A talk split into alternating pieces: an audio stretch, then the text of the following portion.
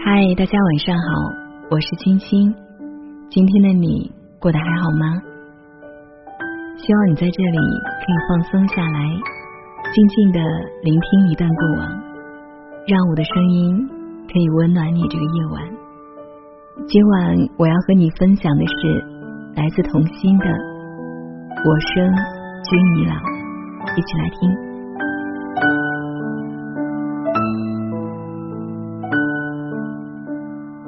我是一个孤儿，也许是重男轻女的结果，也许是男欢女爱又不能负责的产物，是哲野把我捡回家的。那年他落实政策，自农村回城，在车站的垃圾堆边看见了我，一个漂亮的、安静的小女婴，许多人围着他上前，那女婴对他灿然一笑。他给了我一个家，还给了我一个美丽的名字——桃夭。后来他说，我当初那一笑，撑得起桃之夭夭。哲野的一生极其悲戚，他的父母都是归国的学者，却没有逃过那场文化浩劫。愤懑中双双弃世，哲野自然也不能幸免。发配农村，和相恋多年的女友劳燕分飞，他从此孑然一身，直到三十五岁回城时捡到我。我管哲也叫叔叔。童年在我的记忆里，并没有太多不愉快，只除掉一件事：上学时班上有几个调皮的男同学骂我野种，我哭着回家告诉哲野。第二天，哲野特意接我放学，问那几个男生，谁说他是野种的？小男生一见高大魁梧的哲野，都不敢出声。哲野冷笑：“下次谁再这么说，让我听见的话，我揍扁他。”有人嘀咕：“他又不是你亲生的，就是野种。”哲野牵着我的手回头笑，可是我比亲生女儿还宝贝他。不信哪个站出来给我看看？谁的衣服有她的漂亮？谁的鞋子、书包比她的好看？她每天早上喝牛奶、吃面包，你们吃什么？小孩子们顿时气馁。自此，再也没有人骂过我是野种。大了以后，想起这事，我总是失笑。我的生活较着一般孤儿要幸运得多。我最喜欢的地方是书房，满屋子的书，明亮的大窗子下是哲野的书桌，有太阳的时候，他专注工作的轩昂侧影似一幅逆光的画。我总是自己找书看，找到了就窝在沙发上，隔一会儿哲野会回头看我一眼，他的微笑比冬日窗外的阳光更和煦。看累了，我就趴在他肩上。静静的看他画图撰文，他笑，长大了也做我这行。我撇嘴，才不要呢，晒得那么黑，脏也脏死了。啊，我忘了说，哲也是个建筑工程师，但风吹日晒一点也无损他的外表，他永远温柔整洁，风度翩翩。断断续续的，不是没有女人想进入哲野的生活。我八岁的时候，曾经有一次，哲也差点要和女人谈婚论嫁。那女人是老师，精明而漂亮。不知道为什么我不喜欢她，总觉得她脸上的笑像是贴上去的。哲也在，他对我笑得又甜又温柔。他不在时，那笑就变戏法似的不见。我怕他。有天我在阳台上看图画书。他问我：“你的亲爹妈呢？一次也没来看过你。”我呆了，望着他，不知道说什么好。他啧啧了两声，又说：“这孩子傻，难怪他们不要你。”我怔住，忽然哲野铁青着脸走过来，牵起我的手，什么也不说，就回房间。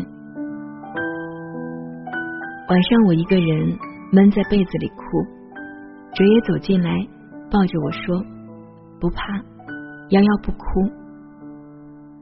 后来就没再见那个女的上我们家来了。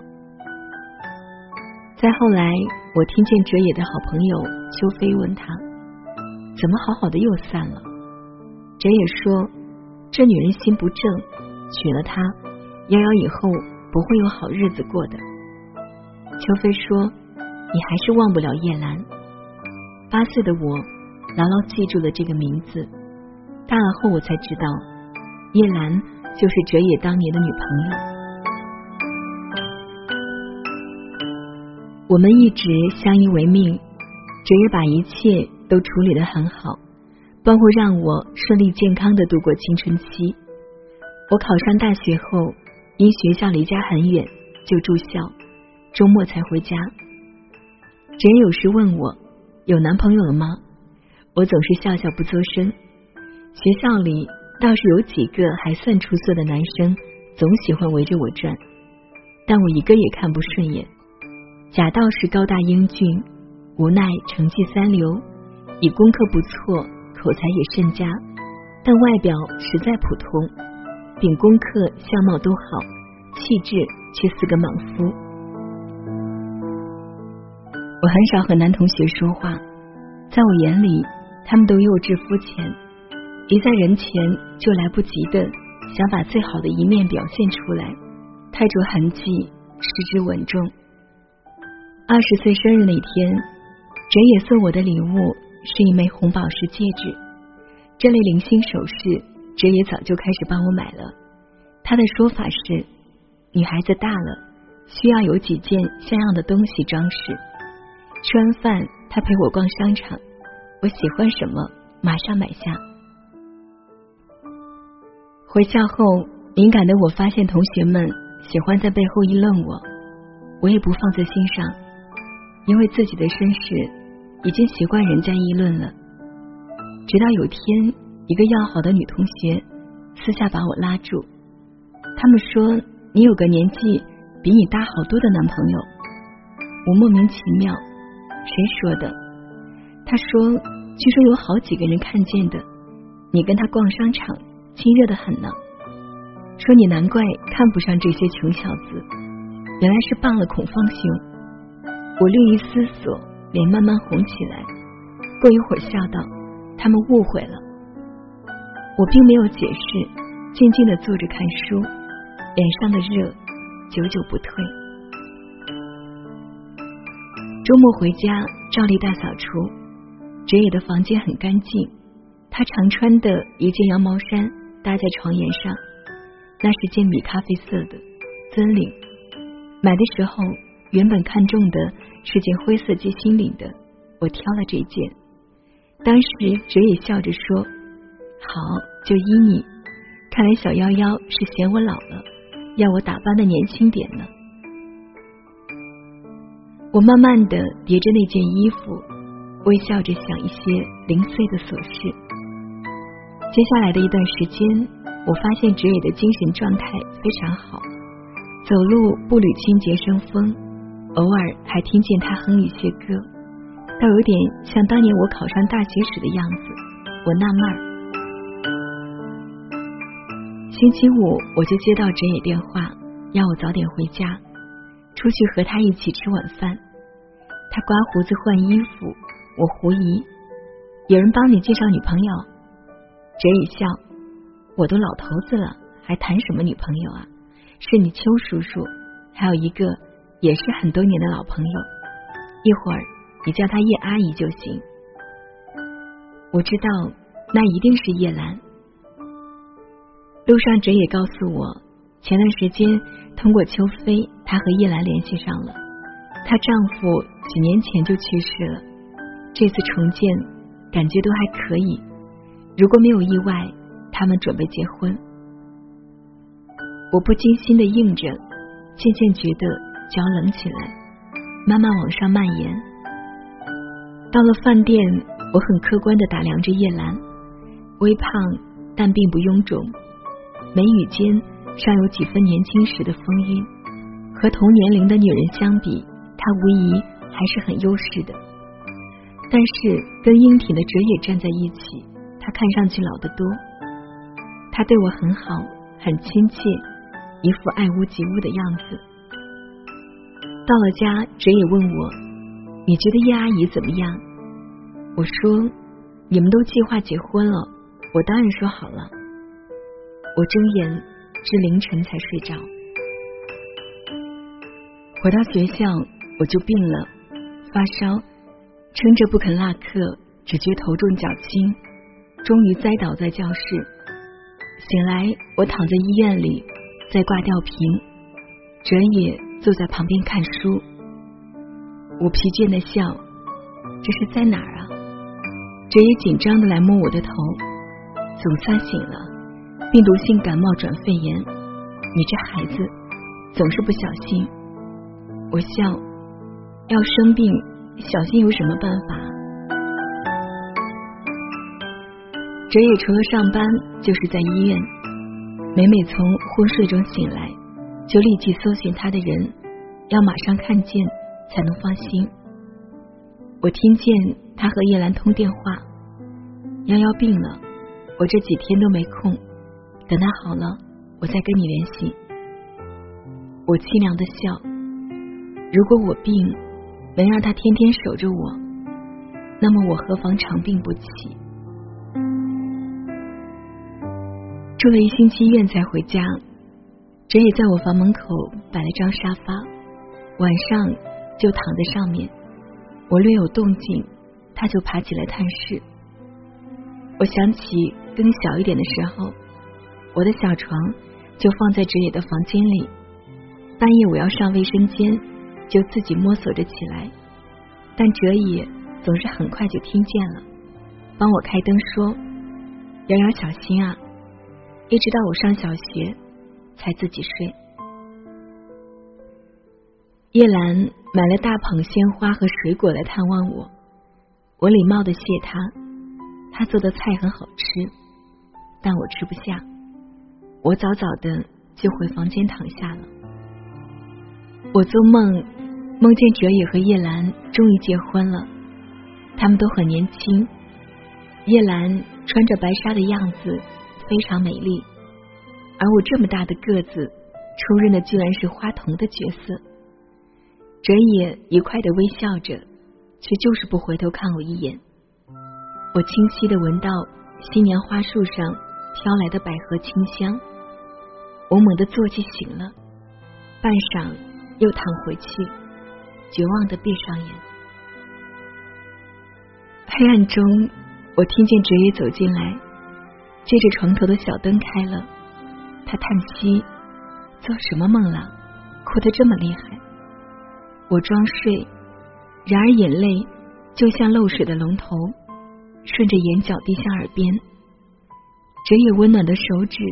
一次又一次的去划那些眼泪，却怎么也停不了。这一病缠绵了十几天，等痊愈，我和哲野都瘦了一大圈。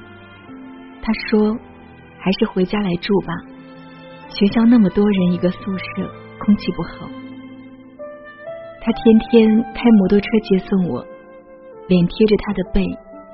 心里总是忽喜忽悲的。以后叶兰再也没来过我们家。过了很长很长一段时间，我才确信叶兰也和那女老师一样是过去式了。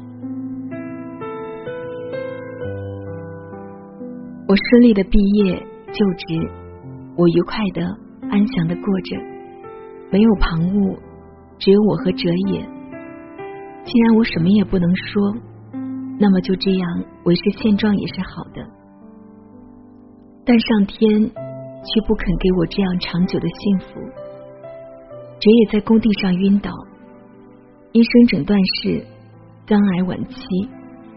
我痛极攻心，却仍然知道很冷静的问医生还有多少日子。医生说一年，或许更长一点。我把哲野接回家，他并没有卧床。白天我上班，请一个钟点看护，中午和晚上由我自己照顾他。哲也笑着说：“看，都让我拖累了。本来应该是和男朋友出去约会呢。”我也笑，男朋友那还不是万水千山只等闲。每天吃过晚饭，我和哲也出门散步，我挽着他的臂，除掉比过去消瘦，他仍然是高大敬意的。在外人眼里，这何尝不是一幅天伦图？只有我在美丽的表象下看得见残酷的真实。我清醒的悲伤着，我清醒的看得见，我和哲野最后的日子，一天天的在飞快的消失。哲野很平静的照常生活，看书，设计图纸。钟点工说，每天他有大半时间是待在书房的。我越来越喜欢书房，饭后。总是各泡一杯茶，和哲野相对而坐，下盘棋，打一局扑克，然后帮哲野整理他的资料。他规定有一叠东西不准我动，我好奇，终于一日趁他不在时偷看。那是厚厚的几大本日记。瑶瑶长了两颗门牙，下班去接他，摇晃着扑上来要我抱。瑶瑶十岁生日，许愿说要哲野叔叔永远年轻。我开怀，小夭夭，她真是我寂寞生涯的一朵解语花。今天送夭夭去大学报道，她事事自己抢先，我才惊觉她已经长成一个美丽少女，而我垂垂老矣。希望她的一生不要像我一样孤苦。秋飞告诉我叶兰近况，然而见面并不如想象中令我神驰。他老了很多，虽然年轻时的优雅没变，他没有掩饰对我尚有剩余的好感。瑶瑶肺炎，昏睡中不停喊我的名字，醒来却只会对我流眼泪。我震惊，我没想到要和叶兰结婚对他的影响这样大。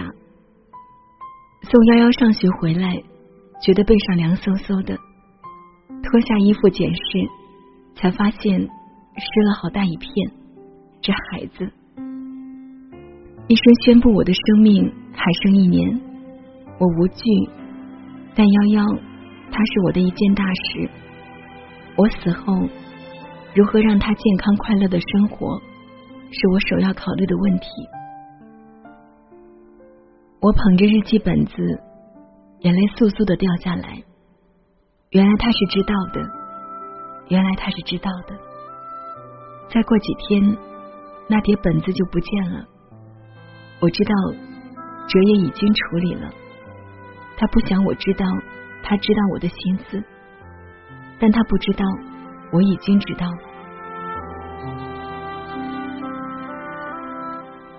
哲也是第二年的春天走的。临终，他握着我的手说：“本来想把你亲手交到一个好男孩手里，眼看着他帮你戴上戒指才走的，来不及了。”我微笑，他忘了我的戒指，二十岁时他就帮我买了。书桌抽屉里有他一封信，简短的几句。幺幺，我去了，可以想我，但不要时时以我为念。你能安详平和的生活，才是对我最大的安慰。叔叔，我并没有哭得灰天黑地的。半夜醒来，我似乎还能听到他说：“幺幺，小心啊。”在书房整理杂物的时候，我在柜子角落里发现一个满是灰尘的陶罐，很古朴气质。我拿起来洗干净，呆了。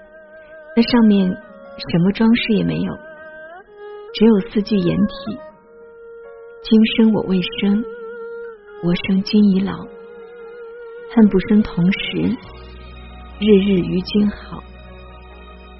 到这时，我的泪才肆无忌惮的汹涌而下。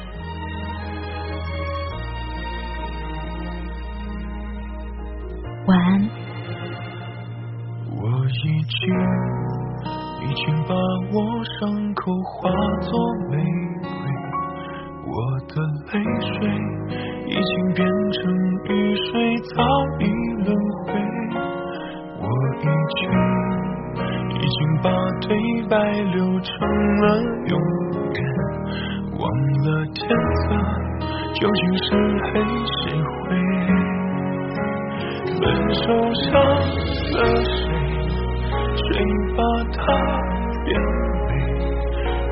的眼泪写成了诗已无。所谓，让你再回味，自不醉人人自醉，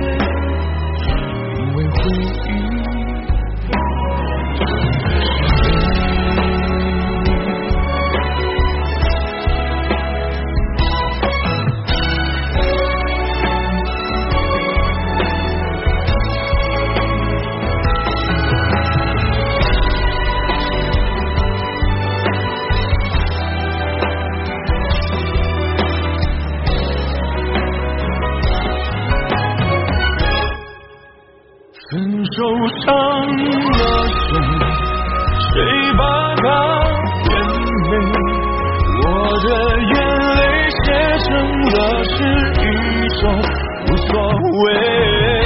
让你再回味，自不醉人人自醉。